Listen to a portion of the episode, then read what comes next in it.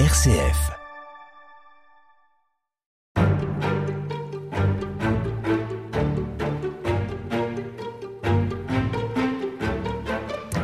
La cantatrice Maria Callas est morte ce matin à son domicile parisien, avenue Georges Mandel. Elle avait 53 ans. Ce communiqué de l'AFP annonçait le 16 septembre 1977 le décès de la diva. Et c'est par ce communiqué que vous terminez votre livre, Alain Duo, un livre consacré à Maria Callas, dans la peau de Maria Callas, qui est paru chez Le Passeur Éditeur. Bonjour à vous. Bonjour. Vous êtes écrivain, poète, spécialiste de musique et en particulier d'art lyrique. C'est votre passion. Vous êtes également un homme de médias, de radio, de télévision. Vous avez beaucoup de, cordes à votre arc. Et dans ce livre, vous nous faites vivre les 15 derniers jours de Maria Callas euh, à Paris. Elle parle à la première personne, vous vous êtes donc vraiment mis dans sa peau, et elle évoque euh, les grandes étapes de sa vie, de sa carrière. La nostalgie côtoie la douleur, et l'évocation des souvenirs suscite à la fois plaisir et mélancolie. Maria Callas est morte il y a 40 ans, cette année donc, et elle reste la diva la plus connue au monde et dont les interprétations continuent de bouleverser tous ceux qui l'écoutent. D'après vous, pourquoi est-ce qu'elle reste inégalée et pourquoi suscite-t-elle toujours autant d'émotions et d'admiration? Je pense qu'il y a plusieurs raisons. La première raison, c'est évidemment que, au-delà de l'immense cantatrice qu'elle a été, elle a été aussi un personnage dont l'histoire même, l'histoire personnelle, est une histoire bouleversante. Et cette histoire en a fait ce qu'on n'appelait pas à l'époque une people, mais quelqu'un qui euh, a touché le, monde au-delà de ceux qui l'ont entendu. Tout le monde connaît la Calas, comme on dit, parce que c'est un personnage qui a existé avec une force rare. Et puis, sur le plan de l'opéra, sur le plan du chant, c'est quelqu'un qui a bouleversé l'histoire de l'opéra. C'est-à-dire que, disons, depuis le, début du XXe siècle, on chantait très bien, mais on chantait, comme on disait, la main sur le cœur. C'est-à-dire que l'opéra, c'était du concert en costume. Callas arrive et tout d'un coup, l'opéra est du théâtre. C'est-à-dire qu'elle a incarné les personnages, elle est entrée à l'intérieur d'eux-mêmes, elle les a épousé de l'intérieur et sa voix est devenue une sorte euh, d'ouragan qui allait faire jaillir toutes ces passions qui sont au cœur même des livrets des opéras. Et donc tout d'un coup, elle était extrêmement présente. Alors ça s'est vu sur scène pour ceux qui ont eu la chance de la voir, mais ça s'entendait aussi parce que les disques rendent bien cette espèce d'énergie extraordinaire, cette force théâtrale, ce chant physique. Il y avait une coïncidence entre ses propres émotions, sa propre vie et les rôles qu'elle interprétait? D'une certaine manière, oui, puisque en fait, Maria Callas a été une femme profondément malheureuse de sa naissance à sa mort, et euh, elle a incarné des femmes qui ont été aussi malheureuses, car les femmes de l'opéra, ce sont des femmes qui sont amoureuses, mais dont les amours sont impossibles. Ce sont des tragédies, en général. Ce sont des tragédies dont les femmes sont les sacrifiées. Et elle-même, elle a été durant toute sa vie, depuis sa naissance. Quand vous imaginez qu'à sa naissance, le 4 décembre 1923, sa mère refuse de la regarder. Est-ce qu'il y a quelque chose d'aussi poignant, d'aussi difficile que d'être rejeté par sa mère? Sa mère, il faut expliquer pourquoi. Sa mère avait perdu un fils euh, deux ans avant et elle, elle voulait absolument avoir euh, un nouveau fils pour remplacer ce fils perdu et c'est une fille. Quatre jours durant, elle refuse de regarder sa fille. Vous imaginez quand même que ça met un, poids de destin difficile. Eh bien, ce point de départ fait que toute sa vie va être tracée. D'emblée, elle est sous un signe malheureux et elle va retrouver cela dans les personnages qu'elle endosse. Et donc évidemment, elle les incarnera d'autant mieux. Et c'est aussi peut-être ce qui explique qu'elle a besoin qu'on la regarde. Oui, elle a besoin qu'on la regarde pour exister. Mm. Parce que dans sa petite enfance, elle a une sœur, une sœur qui s'appelle Cynthia, qu'on rebaptise, parce qu'on est en Amérique, Jackie, ce qui est quand même assez extraordinaire quand on sait ce qui se passera dans sa vie, ça, le doigt du destin est là. Mais surtout, Jackie, elle est belle, elle est charmante, elle est sympathique, on lui achète de belles robes, son père, Yorgos, l'adore, sa mère aussi, et elle, elle est rejetée. Elle, elle est toute seule dans un coin, elle se gave de bonbons, elle grossit, elle devient grosse, elle est myope. On l'appelle à l'école le, gros serpent à lunettes. Et il ne lui reste que la radio. La radio est son seul partenaire et c'est la radio qui va la sauver. Tout d'un coup, à travers le chant, non seulement elle va pas être rejetée, elle va être regardée, elle va être écoutée, elle va exister, elle va être aimée. C'est ce qui se passe vraiment? La radio déclenche quelque chose en elle? Bien sûr. Alors, on est à New York, hein, vous l'avez dit, mais il faut le repréciser. On est à New York puisqu'elle est née à New York. Il faut préciser donc les parents sont des immigrés grecs. Le père avait une pharmacie dans le Péloponnèse qui ne marchait pas. C'était la crise déjà, c'est souvent la crise dans le monde. Et donc il avait cru qu'il allait pouvoir faire fortune en Amérique. Et puis euh, il n'a pas fait fortune en Amérique, mais il s'est installé dans ce quartier des immigrés de Long Island où donc Maria Callas est née et son premier passeport est un passeport américain. Elle s'appelle Mary Kalogeropoulos. C'est son vrai nom, Kalogeropoulos. Mais donc... Euh, la radio. Elle écoute la radio. Et à la radio, on diffuse beaucoup de chansons. Et elle avait ce don naturel d'avoir une voix. Et donc elle reproduit les chansons. Alors c'est pas du tout de l'opéra. Elle chante la Paloma, par exemple, qui est un tube de l'époque et ça attire l'oreille des voisines, des amis d'Evangelia, sa mère. Evangelia se rend pas compte qu'elle a une fille qui a fait quelque chose, puisqu'elle l'ignore. Mais elle chante très bien, elle chante à l'école, et finalement, un jour, bah, ses amis disent, les amis d'Evangelia disent, mais ta fille, quand même, elle a une vraie voix, elle pourrait faire quelque chose. Alors tout d'un coup, Evangelia se dit, ah oui, finalement, elle a une voix, qu'est-ce qu'on pourrait en faire? Eh bien, on pourrait lui donner des cours de chant. Et comme elle, elle est venue contrainte et forcée en suivant son mari à New York, mais que son mari est un mari qui est assez volage, elle déteste New York, elle va utiliser le, don, de, sa fille. pour mm. euh, repartir euh, en, Grèce. On va l'emmener au conservatoire d'Athènes.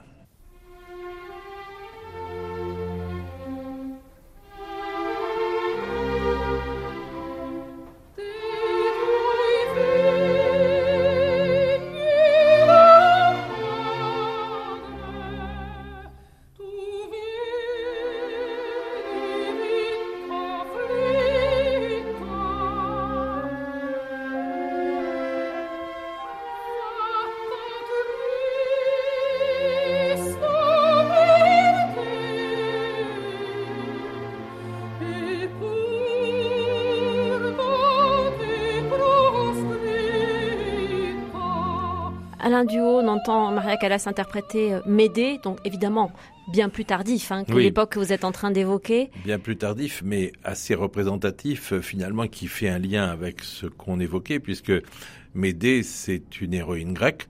Et euh, Maria Callas revient en Grèce grâce à, ce choix de sa mère. Qu'est-ce qui se passe là? Bah D'abord, il se passe qu'elle euh, découvre sa famille, qu'elle ne connaissait pas. Elle découvre euh, la Grèce dont, dont, elle ne connaissait euh, pas non plus les paysages. Elle retrouve quelque chose de son atavisme.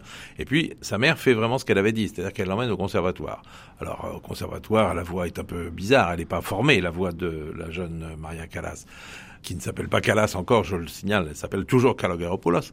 Mais il y a une dame qui est là, Elvira de Hidalgo, qui a été une très grande chanteuse, qui est à la retraite et elle entend cette voix un peu bizarre, et elle a l'impression que c'est une sorte de diamant brut, mais pris dans un cocon de terre, et elle décide de la faire travailler, et c'est elle qui va la former. C'est elle qui va lui faire découvrir sa voix, la poser, et puis lui faire découvrir un répertoire et lui faire chanter de l'opéra. Quand vous dites que sa voix est bizarre, qu'est-ce qu'elle a de spécial elle est, euh, Sa voix sera de toute façon tout le temps bizarre. Mais là, elle l'est d'autant plus, j'imagine. Alors ça, j'ai pas entendu sa voix quand elle arrive en 37 en Grèce, mais c'est une voix d'une gosse qui a écouté des chansons et qui les a répétées, qui a chanté à tue-tête et qui est sans doute une voix un peu mal formée, qui part dans tous les sens. Mais elle a un timbre quand même déjà? Elle a un timbre. C'est justement ça. Vous savez, le timbre, c'est la signature de la voix. C'est là où on repère quelque chose. C'est cette couleur particulière, cette espèce de vibration particulière, cette signature. Alors ça, elle l'a. Mais simplement, elle chante sans doute n'importe comment c'est-à-dire en poussant sur sa voix, en s'essoufflant, en cassant les phrases au milieu, enfin en faisant ce qu'on fait tous quand on chante euh, dans sa salle de bain. Est-ce qu'elle se révèle aussi sur le plan, disons, physique? Non. Vous avez euh, à cette époque-là, non. Décrit la petite fille ingrate qu'elle était. Elle est encore, elle va le rester longtemps. Car euh, quand elle arrive à 14 ans en Grèce, une adolescente mal dans sa peau, trop grosse, toujours trop grosse, ça va être très longtemps sans problème, toujours avec ses énormes lunettes. Elle a toujours été très myope. C'était un problème ensuite quand elle était en scène, puisqu'en scène, elle pouvait pas avoir de lunettes. Donc, elle ne voyait pas le chef d'orchestre, par exemple. Donc, elle devait, avec son instinct du chant, prendre le rythme qui lui était donné. Mais euh, il y a une anecdote célèbre, on fait un, saut un peu plus tard. Vous savez qu'il y a eu cette querelle Calas-Tebaldi, et un jour qu'elle chantait à la Scala, un tébaldiste lui envoyait un bouquet, comme on envoie au diva, sauf que le bouquet était un bouquet de radis. Et comme elle s'était pas rendue compte, elle a pris le bouquet comme ça, serrant contre elle, jusqu'à se rendre compte que c'était des radis, et le jeter, euh, ouais. Elle était très très myope, elle était très très grosse, elle était, mais simplement, encore une fois, elle avait quelque chose en, en elle, d'un feu. Ce feu, il sortait par la voix. Et donc le travail avec euh, Elvira Hidalgo. Elvira de Hidalgo, c'est plus qu'un travail, c'est vraiment c'est la création d'une voix. Sans Elvira de Hidalgo, il n'y aurait pas eu de Calas. Elvira de Hidalgo a vraiment révélé. C'était d'abord une très grande chanteuse, Elvira de Hidalgo. Elle savait ce qu'était le chant puisqu'elle l'avait éprouvé elle-même. Elle connaissait le répertoire puisqu'elle l'avait chanté.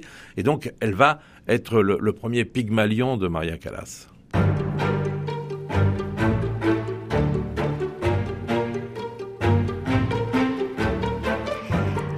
C'est donc en Grèce que Maria Callas euh, se révèle ou est révélée. Euh, il y aura ensuite euh, l'Italie, Vérone, mais avant ça, un retour à New York qu'il est important d'évoquer parce qu'elle y retrouve son père après des années de séparation. Elle y retrouve son père et elle y trouve son nom. C'est-à-dire que, bon, après ce qu'on a raconté hier, c'est cette révélation de la voix grâce à Elvira de Hidalgo, elle va faire ses débuts à la scène, puisque un jour, il y a une chanteuse qui est malade à l'Opéra d'Athènes, elle a 17 ans, et Elvira de Hidalgo dit, mais moi je connais une jeune chanteuse qui peut la remplacer. Le rôle, c'est Tosca, rôle emblématique de Maria Callas, et elle chante cette première Tosca, c'est un succès, et elle est engagée. Ensuite, elle va chanter beaucoup, tellement chanter beaucoup que elle se dit, il faut conquérir le monde. Elvira de Hidalgo lui dit, avec ta voix, avec ton répertoire, c'est en Italie qu'il faut aller. Mais les jeunes femmes n'entendent pas forcément les professeurs, et elle dit non, c'est l'Amérique et elle part à New York où elle retrouve, comme vous le dites, Yorgos Kalogeropoulos qui l'attend au pied de la passerelle et qui lui dit non, je m'appelle plus Yorgos, on est en Amérique, je m'appelle Georges Callas. Il a troqué son nom de Yorgos Kalogeropoulos, absolument imprononçable par les Américains, pour Callas. Georges Callas, et donc elle va se faire appeler Mary Callas, et puis elle imaginait que sa jeune gloire athénienne avait franchi l'Atlantique, pas du tout. Elle se présente à des auditions et on la refuse. Et pourquoi on la refuse? Pourquoi est-ce qu'elle n'est pas reconnue là? Parce que, d'une part, elle n'a aucune personnalité. C'est une grosse fille qui chante bien mais sans plus, donc on ne veut pas d'elle. Et elle chante sans doute déjà avec cette voix un peu particulière. On a dit hier que sa voix était mm. bizarre. C'est une voix qui est assez inimitable et qu'il vaut mieux ne pas imiter. Toutes les jeunes chanteuses qui ont essayé d'imiter Casas ont perdu leur voix parce que c'est une voix qui est très longue, très large, mais en même temps qui n'est pas homogène. Et c'est justement de cette voix assez inclassable qu'elle a fait un personnage tragique. Et ce personnage n'existe encore pas à ce moment-là. Il n'existe encore pas. Donc, comme elle n'est pas dans la norme, eh bien, on ne veut pas d'elle. Et puis un jour, il y a un, monsieur qui est à New York, qui s'appelle Giorgio Zenatello, le directeur des arènes de Vérone, et qui vient écouter des jeunes artistes. Euh, il fait un peu son marché, quoi, d'une certaine manière. Et puis on lui parle de cette jeune fille. Oh, il en a un peu assez, il en a beaucoup écouté, mais finalement, il accepte de l'entendre. Et là, il est frappé comme Elvira de Hidalgo.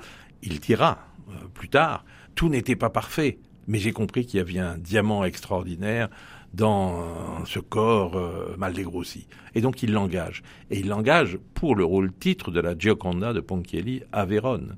elle arrive en juin à Vérone. Et là donc, elle va avoir deux rencontres qui vont marquer sa vie. Elle commence à répéter la Gioconda avec Tullio Serafin. Tullio Serafin, c'est un des grands chefs lyriques de l'époque, et lui aussi est frappé par la qualité potentielle de cette voix. Et il va la faire travailler pour la polir. On est en quelle année là? On est en 47. Dix ans plus tard, quoi. Exactement. Après ça. Et puis, hein, et puis euh, durant les répétitions, elle va rencontrer un soir, dans une scène euh, qui a été plusieurs fois racontée, vous savez, après une répétition, les chanteurs vont toujours dîner dans un restaurant. Elle parle mal l'italien, donc on la met au bout de la table, puis arrive un, gros monsieur euh, qui a 30 ans de plus qu'elle, mais qui est un ami des chanteurs. On lui dit, bah, mettez-vous auprès de la nouvelle. Et puis voilà, il se met en face de la nouvelle, il baragouine un sabir euh, italo-américain, il, il, sympathise. Il dit, vous connaissez l'Italie? Ah non. Euh, ah, vous connaissez Venise? Non, bah, je vous emmène. Dimanche, vous n'avez pas de répétition, je vous emmène à Venise. Alors, comme elle est une femme, elle dit non. Comme il est un homme, il insiste. Et comme elle est une femme, elle accepte. Et ils partent à Venise, elle est éblouie, elle découvre la ville. C'est la première fois qu'un homme s'occupe d'elle. Et qui est? Et il s'appelle Giovanni Battista Meneghini. C'est un héritier d'une briqueterie qui est un vieux garçon et qui tout d'un coup est amoureux. Elle l'épouse? Alors elle l'épouse pas, tout de suite. Hein. Non, justement, c'est un peu plus compliqué que ça. D'abord, le retour à, à, Vérone est assez amusant parce qu'après cette première journée à Vérone, euh, un baiser, enfin tout ce qui s'ensuit, il lui fait une proposition extraordinaire. Il lui dit "Écoutez, je vais prendre en charge tous vos frais pendant six mois et après on fera le point." Ce qui montre que c'est un romantique, comme vous voyez. Et puis il va s'occuper d'elle comme un impresario, comme substitut du père. Mais elle, qui veut toujours être reconnue, dit "C'est très bien, mais je veux que tu m'épouses. Le problème, c'est que les familles ne veulent pas, parce qu'elle est orthodoxe, alors que lui est italien, donc catholique. Mhm. Et puis en plus, la famille se dit, oh, il y a la fortune de la briqueterie, qu'est-ce que c'est que cette jeune inconnue qui va venir? Donc, les familles s'opposent. Et comme elle est orthodoxe et qu'il est catholique, il faut une dispense du Vatican. Et elle doit partir le 21 avril 1949, elle doit partir pour le colonne de Buenos Aires, et elle exige d'être mariée avant. Et on arrive le 21 avril et la dispense est toujours pas arrivée. Alors elle fait la tête, et puis à midi, la dispense du Vatican arrive. Et donc ils vont à l'église des Filippini, à Vérone, mais là, le curé ne veut pas les marier dans l'église parce qu'ils ne sont pas de même confession, et elle est mariée donc dans la sacristie. Et il reste plus à son mari qu'à prendre sa voiture, à l'emmener à Gênes et à lui faire un grand coucou. Lui reste sur le port, et elle est à l'arrière du bateau qui s'appelle l'Argentina, et qui l'emmène vers le colonne de Buenos Aires. Et elle devient donc Maria Meneghini Calas.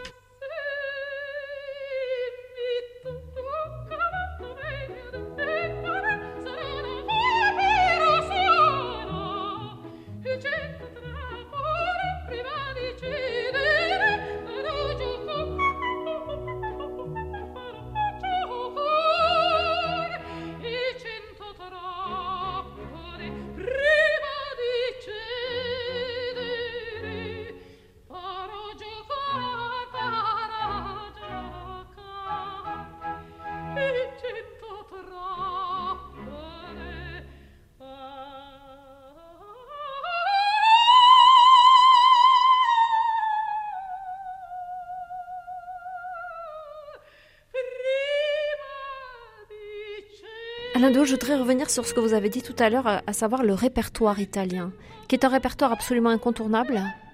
C'est un répertoire incontournable pour des tas de raisons. D'abord parce que l'opéra est né en Italie et que c'est là qu'il a fleuri. Mais surtout, ce répertoire qui est le, cœur du répertoire lyrique, il se déploie, disons, entre Rossini et Puccini, qui sont le début et la fin de la grande lyrique italienne, Rossini, Bellini, Donizetti, Verdi, Puccini, Mascagni, tous ces grands compositeurs italiens qui font le romantisme lyrique et qui ont été le cœur même du répertoire de Callas. Et elles, euh, elles se font complètement dans ce répertoire. Elles l'adoptent. Ce répertoire est porté pour elle par des personnages qui la fascinent. N'oubliez pas que c'est une tragédienne. Et ce sont des personnages tragiques. Les Tosca, les Norma, les Traviata, ce sont des personnages déchirés qui ont exactement ce qu'il y a en elle. Donc elle y trouve sa nourriture. Alors, suivons-la à Buenos Aires. Qu'est-ce qui se passe là-bas? Alors, à Buenos Aires, elle chante, elle fait un triomphe. Euh, ensuite, on l'invite à Rio de Janeiro. Elle chante, elle fait un triomphe. C'est tout à fait extraordinaire parce que elle est quand même très très jeune. Hein. Elle a 25 ans et les débuts sont extrêmement triomphaux. D'emblée, elle touche le public. Et donc, elle va faire une espèce de grande tournée en Amérique du Sud et remonte vers l'Amérique, pas à New York. Pour le moment, New York est tabou. N'oubliez pas que New York l'a refusé. Et elle revient ensuite en Europe et elle commence à chanter un peu partout en Europe. Les cachets montent, Meneghini, vous imaginez, y veille et elle devient véritablement une star, tout en étant toujours dans la même apparence. Elle fait 100 kilos, qui se plante sur scène et qui chante admirablement et qui a euh, des gestes qui vont fasciner quelqu'un. Ce quelqu'un, c'est celui qui va la former ensuite, qui va la rencontrer en 1951. C'est euh, la presse qui fait d'elle la calasse? On peut pas dire non, parce que, euh, euh, si vous voulez, la presse n'a pas la même importance euh, à l'époque dans la fabrication des stars qu'elle a aujourd'hui. Mais c'est la presse qui va faire la querelle Calas-Tebaldi. Parce que Calas existe dans le milieu lyrique, mais d'une certaine manière, à cette époque-là, elle n'existe pas au dehors du milieu lyrique. Dans le milieu lyrique, on commence à la connaître. Elle a fait des choses étonnantes. Elle est passée à la Fenice de Wagner à, au bel canto. Elle a fait des choses que peu de gens font. Et elle incarne tous ces personnages. En 48, elle a chanté pour la première fois Norma et tout le monde était stupéfait. Donc il y a dans le milieu lyrique une attention et d'emblée on sait c'est vraiment la très grande. Et puis il y a parallèlement une autre grande chanteuse qui elle est déjà installée, qui est une chanteuse je dirais plus bourgeoise. Il y a quelque chose d'une sauvageonne euh, chez Callas, alors que la Tebaldi, Renata Tebaldi, une chanteuse plus bourgeoise et qui chante à la Scala, et évidemment, il va y avoir un affrontement, non pas entre les chanteuses, mais entre les entourages. Il y a les fans de Callas, les fans de Tebaldi qui s'opposent. Et comme ça fait de la polémique, à ce moment-là, les journaux s'y intéressent et les journaux vont la répercuter. D'une certaine manière, elles auraient pu très bien, au fond, cohabiter, elles auraient pu presque s'entendre. Mais il y a les Calassiens et les Tébaldistes qui poussent, qui poussent, qui poussent, et ça pousse aussi les chanteuses. Ça culminera avec cette fameuse, euh, cette fameuse phrase de Callas. Un jour à, New York, elle est interrogée par la, commère du, New York Times, Elsa Maxwell, qui lui dit euh, il faut qu'on vous compare avec votre rival, la Tebaldi. Et Callas l'arrête, dit non, on ne compare pas le champagne avec le Coca-Cola. Vous voyez que le niveau était assez brutal.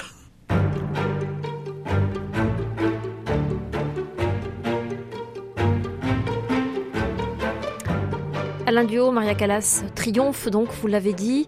Mais à quel moment, pour reprendre une expression bien connue, le vilain petit canard se transforme-t-il véritablement en cygne? Et grâce à qui? Alors ça, c'est grâce à une rencontre. Vous savez, la vie de Callas a été faite de beaucoup de rencontres et ce sont ces rencontres qui l'ont formé. On a parlé avant-hier de Elvira de Hidalgo. Hier, on a parlé de, de Tullio Serafine, le chef d'orchestre, qui va la porter beaucoup. Et puis de Giovanni Battista, Meneghini, qui va l'épouser. Tita, comme elle l'appelait exactement. Mais en 1951, elle fait la rencontre d'un personnage considérable, Lucchino Visconti. Lucchino Visconti, qui est bien sûr le cinéaste que nous connaissons, le cinéaste de Senso, du Guépard ou de Mort à Venise, mais qui était aussi un metteur en scène de théâtre et d'opéra fasciné par l'opéra. Euh, il avait sa loge à la Scala, loge des ducs de Visconti, il faut le rappeler, c'est une grande famille aristocratique milanaise. Et il a vu Calas, il a été fasciné par elle, fasciné par, euh, il le dira après, son sens du geste. Il dit qu'elle avait un sens du geste instinctif qui était pour lui le sens du geste des grandes tragédiennes antiques. Il va la rencontrer donc et la mettre en scène dans, dans cinq opéras qui euh, vont transformer non seulement notre rapport à la visualisation du théâtre lyrique, mais qui vont transformer Callas. Alors d'abord transformer la visualisation du théâtre lyrique parce que Visconti, comme dans ses films, est un amoureux du détail. Il va donc travailler essentiellement avec Lila de Nobili, qui est une grande décoratrice, pour avoir des décors, des costumes qui correspondent à une idée qu'il a. À cette époque, les metteurs en scène ne comptent pas beaucoup, mais lui, si, il va apporter justement ce surcroît de vérité théâtrale. Et puis, elle va être docile avec lui parce qu'elle a une admiration éperdue. Et elle, qui n'est pas d'un caractère facile, elle va faire tout ce que lui dit euh, Visconti. Et Visconti va faire de la vraie direction d'acteur, direction d'actrice. Il va donc ainsi inventer des spectacles qui ont culminé avec, en 1955, une Traviata considérée comme la Traviata du siècle et qui sont des spectacles d'une perfection absolue. Mais cette perfection absolue, elle va aussi s'augmenter d'une transformation dans la vie de Maria Callas parce qu'il y a plus que la docilité et l'admiration, c'est l'amour. Tout d'un coup, Callas est amoureuse.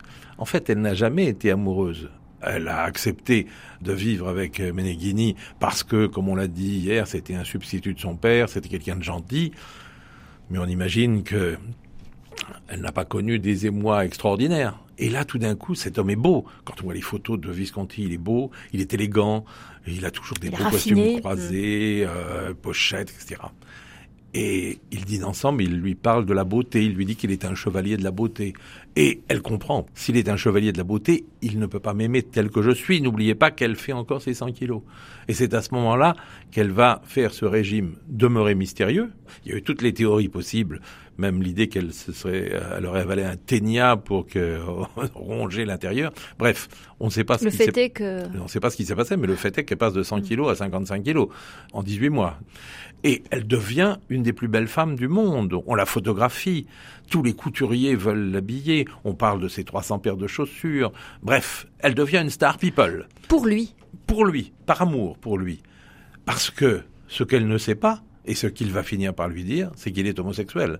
Parce qu'à l'époque, on n'affiche pas ses inclinations particulières. Et donc, elle est amoureuse de cet homme et elle veut faire tout pour lui. Et donc, elle va être d'une docilité telle qu'elle va incarner, mais d'une manière absolument fabuleuse, le personnage de Violetta dans la Traviata en 1955 à la Scala de Milan sous la mhm. direction de Carlo Maria Giulini. Et là, il y a des tas de photos et on voit ce personnage, mais elle est, on a l'impression qu'elle est brûlée de l'intérieur, incendiée exactement comme cette malheureuse femme qui est amoureuse, elle aussi, pour la première fois. C'est une, courtisane qui devient amoureuse et qui abandonne tout pour un homme. Donc vous imaginez ce que Calas y trouve. Mais dans l'opéra, c'est la société qui pèse de tout son poids et qui empêche que cet amour s'épanouisse. Et là, c'est une autre forme d'obstacle. C'est le fait qu'il lui dit gentiment, mais je préfère les garçons. Et donc là, il y a quelque chose qui va se briser. Et d'ailleurs, ça sera leur dernière collaboration. Il y aura seulement cinq opéras. Ça va culminer sur cette Traviata en 1955. Mais là, la Calas est devenue autre chose. Elle est la Calas. Elle est cette très belle femme, cette magnifique cantatrice, cette tragédienne hors pair. Mais elle est aussi une femme déchirée par le manque d'amour. Car cet amour a été rejeté.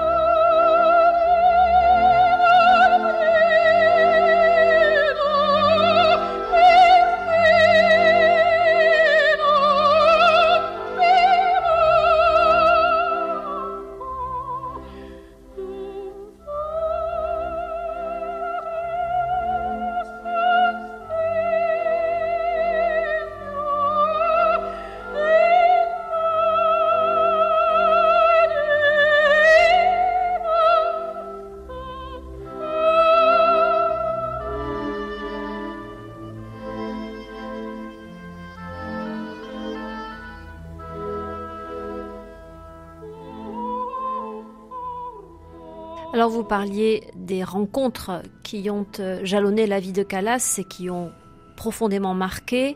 On parle d'Aristotonassis maintenant? Bah oui, parce que justement, après 1955, il y a ce moment un peu de spleen, si vous voulez, de vague à l'âme. Et puis en 1957, elle va au bal. Elle va au bal à Venise. Son amie, la, la commère du New York Times, celle à qui elle avait parlé de Tebaldi de manière un peu aiguë, comme on l'a raconté hier, a organisé pour elle une partie, comme on dit aux États-Unis, bien qu'elle ait lieu à, Venise. On a loué le Danieli, et puis il y a là Arthur Rubinstein, Henri Fonda, enfin toute une bonne société, tous les people pour Maria Callas. Il y a la grande réception, et puis à un certain moment, Elsa Maxwell lui dit Ah bah tiens, je vais te présenter quelqu'un, ça peut t'intéresser.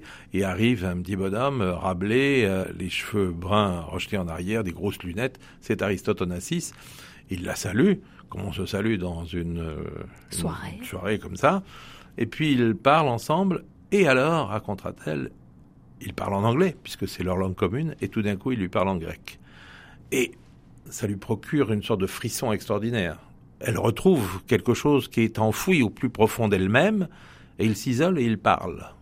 Et puis à la Chacun est marié. Chacun est marié. Elle à Maneghini, lui à Tina. Il a deux enfants, tout va très bien. Il a beaucoup d'argent, il, est une star dans son genre. Et puis, rien de plus. Il l'invite à dit non, je peux pas aller, j'ai mon travail. Il n'est pas habitué d'ailleurs qu'on ne défère pas tout de suite à ses demandes. Et ils promettent de se retrouver, mais comme on promet dans, à la fin de toutes les soirées mondaines. Et puis, finalement, il se passe 18 mois sans qu'ils se revoient. Et 18 mois plus tard, Maria Callas est de nouveau à Venise. Elle est invitée chez la comtesse Castelbarco, qui a un palais sur le Grand Canal. Et là est invité aussi Aristote Onassis. Ils se retrouvent. Et cette fois, ils s'isolent.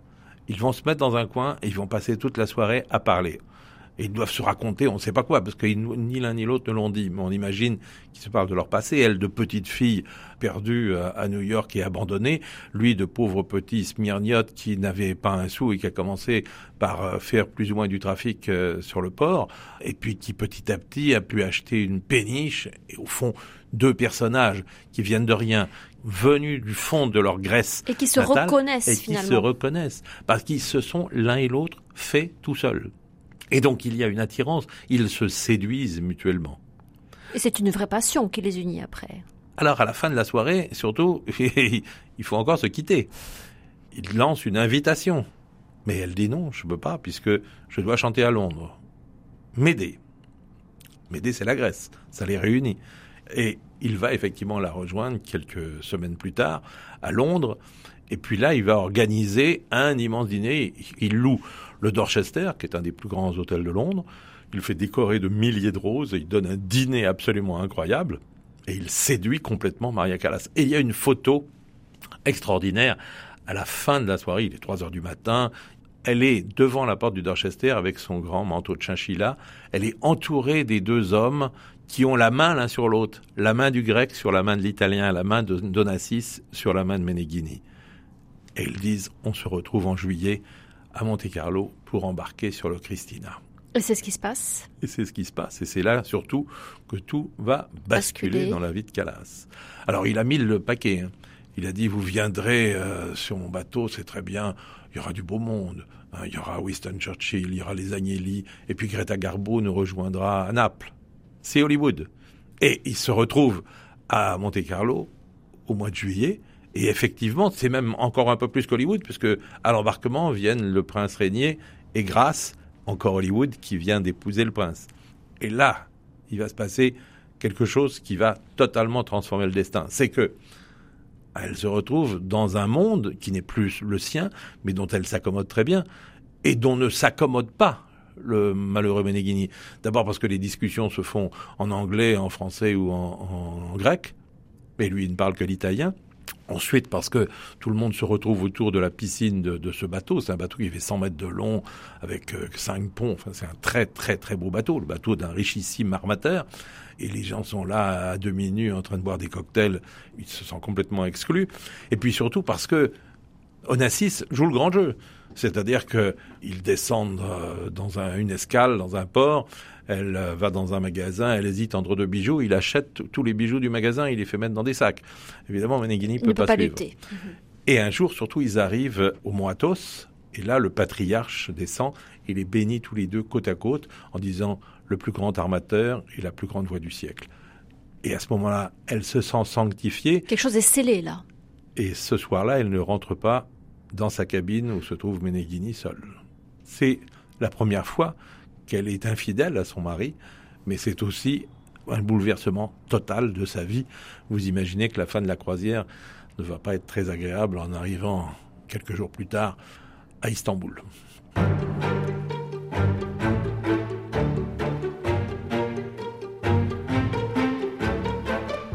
Alain Dieu, vous avez raconté la rencontre et l'amour naissant, voire plus, la passion qui finit par euh, euh, lier Aristote Onassis et Maria Callas.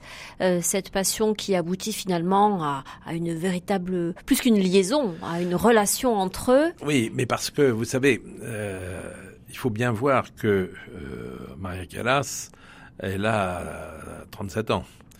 Et tout d'un coup, elle découvre quelqu'un qui la considère comme une femme, c'est-à-dire qui va l'épanouir sexuellement, ce qu'elle n'a pas connu.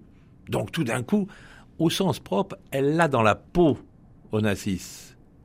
Parce que tout d'un coup, elle est une femme. Et elle est tellement une femme qu'elle oublie qu'elle est une chanteuse. Alors voilà, est-ce que cette liaison, cette relation épanouit d'autant plus sa carrière et son talent, ou au contraire, il n'y a plus de place pour ça, au moins de place? Eh bien oui, il y a malheureusement beaucoup moins de place, parce que Onassis, lui, a eu, il a une vie extrêmement euh, harassante d'armateur, avec des, des, bateaux dans le monde entier, et des bureaux à Londres et à Monte-Carlo.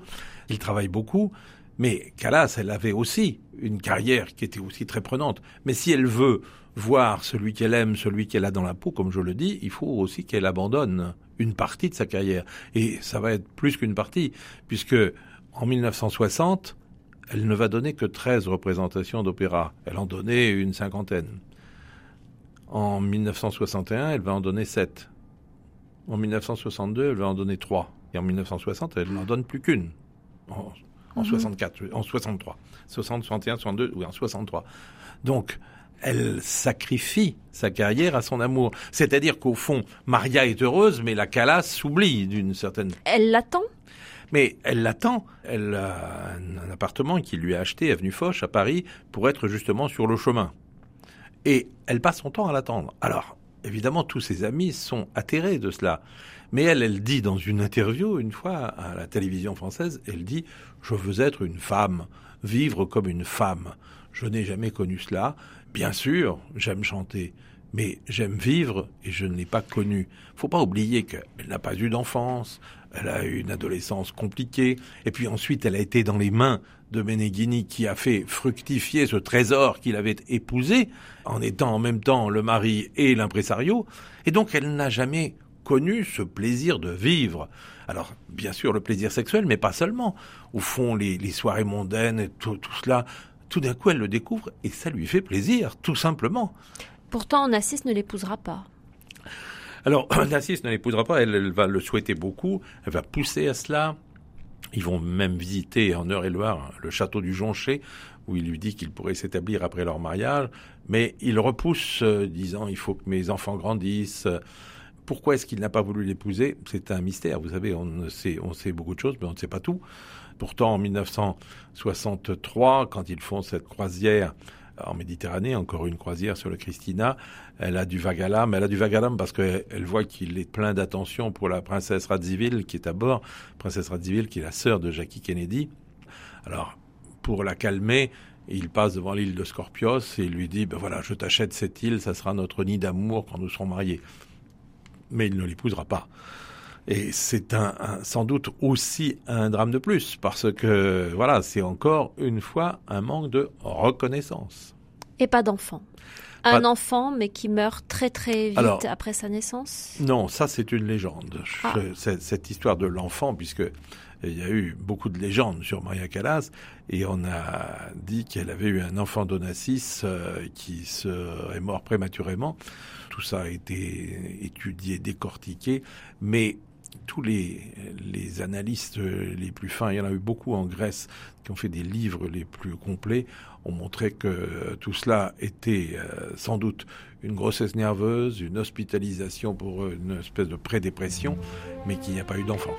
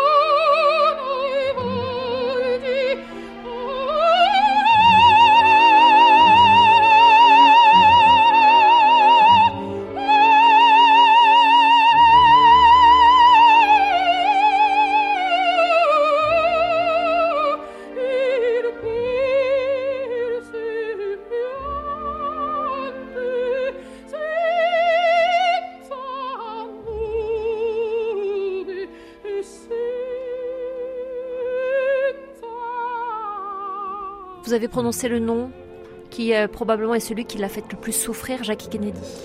Alors oui, parce que, évidemment, par l'intermédiaire de la princesse Lee Radziwill, il, lance une invitation à Jackie Kennedy à faire une croisière euh, en étant à l'été 63. Et Maria Callas n'en peut plus. Elle dit moi je ne veux pas participer à cette croisière parce qu'elle se dit il va encore draguer euh, cette femme, ce qui ne manque pas et elle s'enferme dans l'appartement qu'il lui a acheté avenue Georges Mandel et puis elle travaille là. Et puis un jour, euh, elle voit des photos de Onassis dans les ruines d'Éphèse, euh, épaule contre épaule avec Jackie Kennedy. Ça la fait souffrir, mais Onassis sait ce qu'il fait. Il revient évidemment avenue Georges Mandel, il passe quelques jours avec elle et elle est reconquise parce qu'elle est amoureuse. Donc elle pardonne, mais euh, ce qui euh, l'attend ensuite va être bien pire, puisque il y a euh, évidemment en novembre 63 l'attentat de Dallas et Jackie Kennedy est veuve. Et l'année suivante, Onassis l'invite à nouveau et les choses se passent sans doute bien entre eux, puisque, puisque quelques temps plus tard, euh, en 68 exactement, eh bien, euh, elle va l'épouser, et pas n'importe où, dans cette île de Scorpios qu'il avait euh, acheté à Maria pour en faire leur nid d'amour. Donc là, tout ça sera tragique pour elle. Euh, tout ça sera tragique pour elle, mais tragique pour lui aussi, parce que très vite, il va se rendre compte de l'impasse de son mariage avec Jackie Kennedy. En fait, il avait épousé l'image du pouvoir plus que la femme, et il reviendra, avenue Georges Mandel.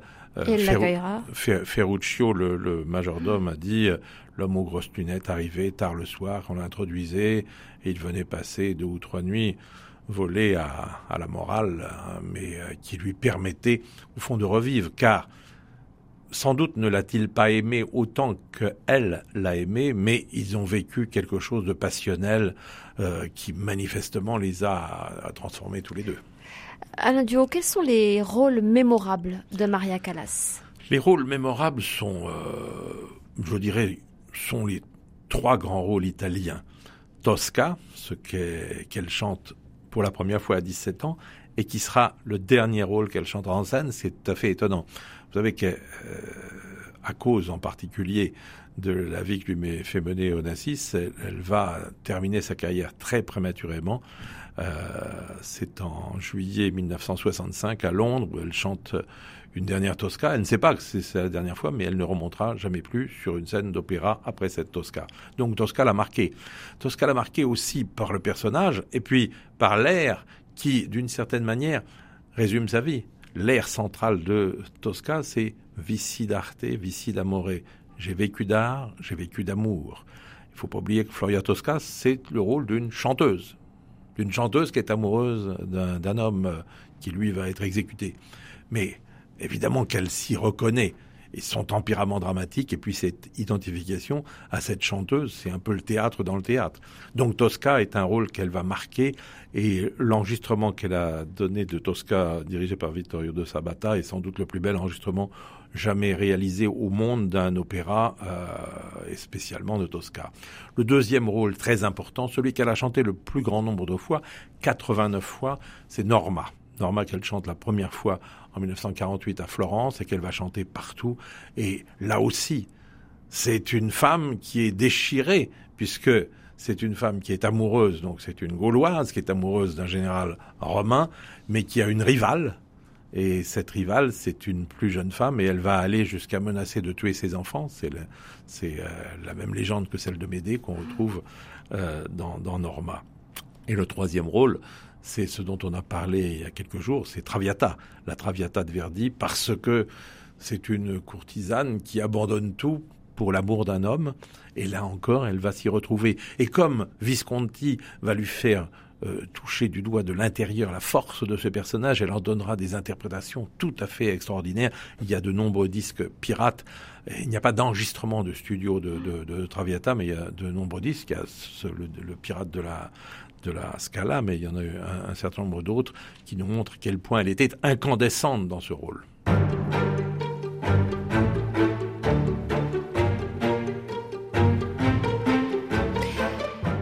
Callas a été la diva, la Callas. Elle a été euh, très médiatisée, elle a été euh, photographiée, la presse euh, a beaucoup parlé d'elle, mais pas toujours qu'en bien. Il y a aussi eu un certain nombre de polémiques autour de Maria Callas. On a mal compris certaines de ses attitudes, où elle a fait scandale en ne revenant pas sur scène, par exemple. Racontez-nous, Alain Duo, ces moments et ces, dates, peut-être, qui sont elles aussi dans l'histoire de Maria Callas et qui sont plus compliquées. Oui, oui. Bien sûr, vous savez, il faut pas penser que les gens qu'on aime sont sans défaut. Et on peut aimer Maria Callas et connaître ses défauts. Il y avait des défauts vocaux, il y avait aussi des défauts dans la vie. Et les scandales dont on a parlé autour d'elle sont des scandales qui sont liés, je dirais, au rapport social qu'elle a pu avoir une fois qu'elle a été une grande star. Elle a pu imposer des choses. N'oubliez pas que son enfance compte beaucoup dans sa vie, qu'elle n'a pas eu d'enfance, qu'elle a eu une mère qui l'a rejetée et qui, d'ailleurs, toute sa vie, même quand elle est devenue une star, n'a fait que ne jamais l'admirer, mais essayer de lui soutirer de l'argent. Donc, euh, elle a fallu s'imposer et elle s'imposait en exigeant. D'autre part, elle était exigeante avec elle-même, elle travaillait énormément, elle travaillait comme une folle. Et donc, elle voulait que ceux qui travaillent avec elle travaillent au même niveau mais ils n'avaient pas forcément la même implication ni euh, le, la même capacité de travail qu'elle. La même capacité de travail, puis même le même besoin psychologique de compenser quelque chose. Donc, elle voulait être la plus grande, donc elle voulait travailler follement. Elle imposait des cadences terribles à ses partenaires qui, de temps en temps, en avaient assez. Et puis, il y a eu une date, évidemment, qui a marqué euh, le sommet de sa vie de scandale. Les scandales, c'était aussi quand même avec les, les directeurs, puisqu'elle voulait imposer des choses, mais elle pouvait les imposer de manière violente. Il y a quand même une scène dans le bureau du directeur, Rudolf Bing, le directeur du Metropolitan Opera de New York, où elle était en furie, elle a pris l'encrier, elle lui a balancé dans la figure. Donc euh, vous comprenez que c'est pas seulement des cris. Mais le scandale qui a fait le plus d'effet, c'est celui du 2 juillet, du 2 janvier plutôt 1958. Elle devait chanter Norma à l'Opéra de Rome, elle avait passé un 31, semble-t-il, euh, assez euh, sympathique avec des amis et elle est arrivée et elle était pas en forme. Elle était euh, en méforme, elle aurait dû annuler. Mais évidemment, le directeur d'Opéra de Rome savait qu'il avait le président de la République dans la salle. Il n'était donc pas question qu'elle annule. Donc il lui a dit non, quoi que ce soit, quoi qu'il puisse arriver, il faut chanter, il faut chanter. Et donc elle a commencé à chanter cette Norma euh, devant une salle qui était la salle la plus brillante qui soit. Le président de la République avait invité beaucoup, beaucoup de, de gens, non seulement le gouvernement, mais euh, des corps constitués, et puis toute une série d'aristocrates romains. Bref, c'était... Le gratin. Voilà, une grande soirée extraordinaire. Et Calas est arrivé à chanter Casta Diva. Mais dans la salle, ceux qui connaissaient Calas disaient eh, il y a quelque chose qui va pas. Elle n'est pas dans la plénitude de, sa voix. Et puis est arrivé l'entracte et elle a dit non, je ne peux plus continuer, je suis à bout. Et elle sentait des douleurs, euh, elle avait des douleurs dans la gorge, des douleurs dans la poitrine. Et elle a dit je ne peux plus chanter. Évidemment, le directeur est arrivé dans sa loge et dit c'est pas possible. On va vous faire des piqûres. Enfin. Et elle a dit non. Parce que quand elle disait non, c'était vraiment non. Et elle a dit, je me moque qui est le président de la République, moi je ne peux plus chanter, donc euh, je m'en vais.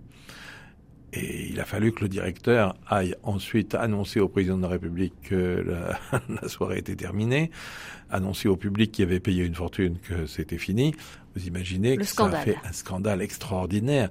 Elle a dû sortir d'ailleurs euh, par des souterrains derrière de l'opéra. Et puis il y a eu des articles dans la presse où elle, était interdite de présence à Rome même. C'est pas seulement à l'opéra, elle ne pouvait plus paraître à Rome. On considérait que c'était une insulte personnelle au président de la République. Donc là, ça a été une polémique très très lourde, sans doute la plus lourde. Il y a eu d'autres incidents, mais de ce niveau-là, non, parce qu'elle a annulé. Euh, parfois, elle était mal, elle est tombée euh, en quasi syncope. Euh, dans les coulisses, donc euh, on, annulait, c'est arrivé. Mais il n'y avait pas toujours le président de la République et tout euh, le gratin. Est-ce que sa voix l'a trahi quelquefois? Bien sûr, sa voix l'a trahi quelquefois parce que sa voix, elle l'a malmenée. Revenons à ses débuts. Après avoir chanté la Gioconda et fait ce triomphe à Vérone, Tullio Serafine l'emmène à la Fenice de Venise où il est le quasi-directeur musical. Il lui fait chanter toutes sortes de choses. Il fait chanter Isolde, de Tristan Isolde de Wagner et puis euh, la Valkyrie de Wagner. Et puis, un jour, pendant qu'elle est en train de chanter ses Valkyries, il y a une chanteuse italienne, euh, Margherita Carosio, qui est malade, qui doit chanter les Puritains de Bellini. Vous voyez, c'est pas du tout le même type de vocalité que Wagner. Et on l'oblige quasiment à remplacer Margherita Carosio. Pied levé. Pied levé. C'est-à-dire qu'elle va chanter un jour euh, la Valkyrie et le lendemain les Puritains. Faire l'ascenseur avec sa voix comme ça, ça, évidemment, ça raccourcit la voix. Et c'est pourquoi d'ailleurs sa carrière est très courte.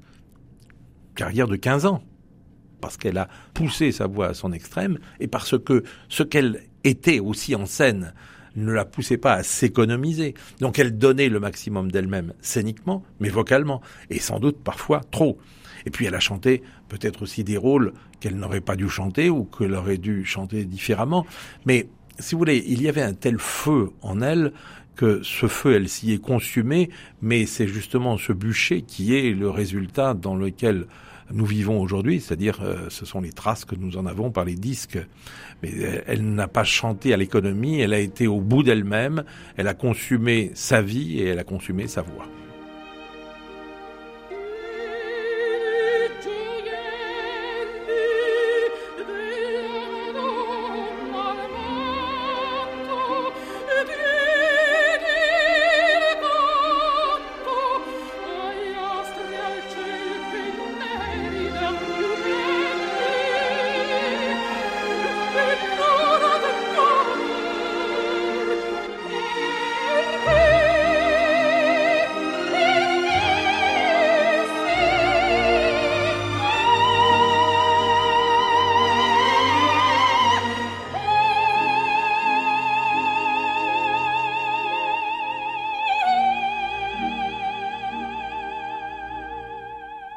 Vous dites que certains rôles euh, auraient peut-être euh, dû être euh, écartés, enfin qu'elle aurait peut-être pas dû les chanter. Est-ce que malgré tout, elle pouvait tout chanter?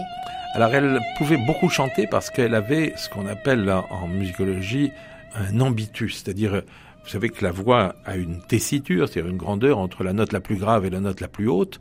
Elle, elle avait un ambitus qui était démesuré. Elle pouvait descendre très grave, c'est pourquoi elle a chanté Carmen, et elle pouvait monter très haut. C'est pourquoi elle a chanté euh, en récital l'air de la Reine de la Nuit, de la flûte enchantée. C'est pourquoi il faut deux chanteuses. Vous savez, il y a quelques années, la Fenice de Venise m'a demandé d'organiser un hommage à Maria Callas. Et euh, je me suis dit, ben, pour le répertoire de Maria Callas, je peux pas engager une chanteuse. Et j'ai donc engagé cinq chanteuses. Cinq chanteuses parce qu'il y avait des tessitures différentes, il y avait des personnalités différentes aussi on n'est pas le même personnage quand on chante euh, Tristan Isolde ou, quand on chante Le Barbier de Séville ou La Traviata, euh, Madame Butterfly. Elle si. Elle si. Elle a pu tout faire, mais ça a rétréci sa carrière et c'est pourquoi, je le rappelle quand même, elle arrête sa carrière à 41 ans. Aujourd'hui, à 41 ans, une chanteuse, elle commence à être dans la grande carrière, elle est dans la fleur de l'âge. Euh, les carrières vont jusqu'à 55 ou 60 ans. Elle a 41 ans, elle arrête. Elle était très seule à la fin de sa vie bah, elle était très seule puisque il n'y avait plus personne autour d'elle. Elle vivait à Paris, donc avenue Georges Mandel, et les derniers mois, elle euh, vivait dans une sorte de tombeau. Elle demandait à, sa femme de chambre, Bruna, de tirer les rideaux et elle s'enfermait dans le noir et elle passait son temps à réécouter ses disques et à relire les lettres de ses admirateurs, les coupures de presse pour revivre euh, au fond ce qui reste d'elle, la statue sur le tombeau, mais elle, elle était déjà dans le tombeau, et donc elle était dans une sorte de dépression qui va s'achever donc le 16 septembre 1977 à 53 ans. C'est-à-dire tout est très resserré. Elle arrête sa carrière à 41 ans, elle va faire encore d'autres choses. Elle va faire un film avec Pasolini, Médée, qui est un film raté. Elle va faire une mise en scène à Turin, euh, Les Vêpres siciliennes de Verdi, qui est une mise en scène ratée. Elle va faire ses masterclass à New York, masterclass raté, j'en ai parlé avec Placido Domingo ou Barbara Hendricks qui assistaient et qui m'ont dit l'un et l'autre, on était fascinés de voir Callas, mais on n'apprenait rien. Et puis elle va faire une dernière tournée de concert, c'est la seule fois de ma vie que je l'ai vue en scène, quand elle a chanté au Théâtre des Champs-Élysées, elle a fait le tour du monde, mais c'était pathétique. Elle était d'une beauté absolument éblouissante, elle était dans cette belle robe rouge, les, les grands cheveux noirs, et quand elle a commencé à chanter, il y avait plus de voix, la voix était à la corde. Et puis ensuite, en, en 75, Onassis meurt, meurt à Paris, et elle veut aller le voir à l'hôpital américain et la famille lui interdit l'entrée de la chambre. Et l'année suivante, Visconti, l'amour impossible, meurt à Milan. Et en 77, c'est elle qui meurt, parce qu'elle n'a plus rien. Et c'est comme une bougie qui, qui soudain s'éteint. Pour les cantatrices aujourd'hui, pour les chanteuses lyriques, ça, reste un modèle ou, ça n'est pas de cet ordre-là? Marie Callas n'est pas un modèle en termes de, de chant alors c'est pas un modèle, il vaut mieux pas. Je, vous disais au mm. début de la semaine euh, qu'il faut mieux pas imiter la voix de Maria Callas. Celles qui s'y sont essayées se sont cassées la voix, mais c'est un modèle éthique, c'est-à-dire que euh, cette espèce de morale extraordinaire de la volonté qu'elle a mise en œuvre durant toute sa vie, être au meilleur, toujours reprendre pour être la meilleure, la plus expressive, la plus forte, la plus tragique. Tout cela, elle l'a mis en œuvre. Calas a vraiment transformé l'opéra de quelque chose qui était devenu poussiéreux, on a fait quelque chose de moderne, et c'est pourquoi l'opéra vit aujourd'hui grâce à Calas. Merci beaucoup Alain Duo. Je renvoie nos auditeurs euh, au livre que vous publiez aux éditions euh, Le Passeur. Ça s'appelle Dans la peau de Maria Callas. Un très grand merci à vous. Merci à vous.